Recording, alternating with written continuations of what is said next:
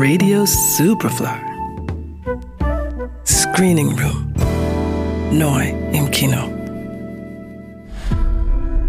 Ich habe ein Projekt, da wo ich arbeite. Soll ich es dir zeigen? Ja? Schon als ich klein war, habe ich von dem perfekten Spielzeug geträumt, das dafür sorgt, dass ein Kind niemals einsam oder traurig ist. Das ist Megan. Hi Megan, ich bin Katie. Schön dich kennenzulernen, Katie. Wollen wir was spielen? Die achtjährige Katie kommt nach dem Tod ihrer Eltern bei Tante Gemma unter. Die ist damit allerdings völlig überfordert, weil die Tech-Ingenieurin tief in ihrem neuesten Projekt steckt. Dem Bau einer KI-Puppe, die die Spielzeugwelt revolutionieren soll.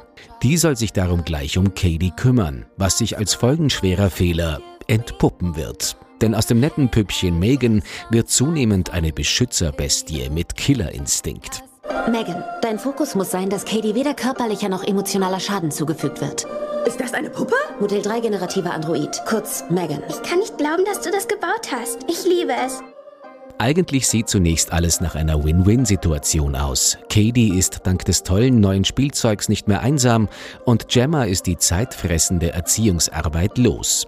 Doch bald kommt diese Abkürzung wie ein Bumerang zurück, denn Megan fixiert sich dermaßen auf das permanente Wohlbefinden ihrer Besitzerin, dass sie bald überall potenzielle Bedrohungen wahrnimmt. Und für den Umgang mit solchen fehlt der Puppe leider der moralische Kompass. Ist auch das Gemüse, Katie. Laut aktueller Studien werden Kinder, die Gemüse essen müssen, als Erwachsene mit hoher Wahrscheinlichkeit wenig Gemüse essen. Ist das so? Ja, Experten Megan, abschalten.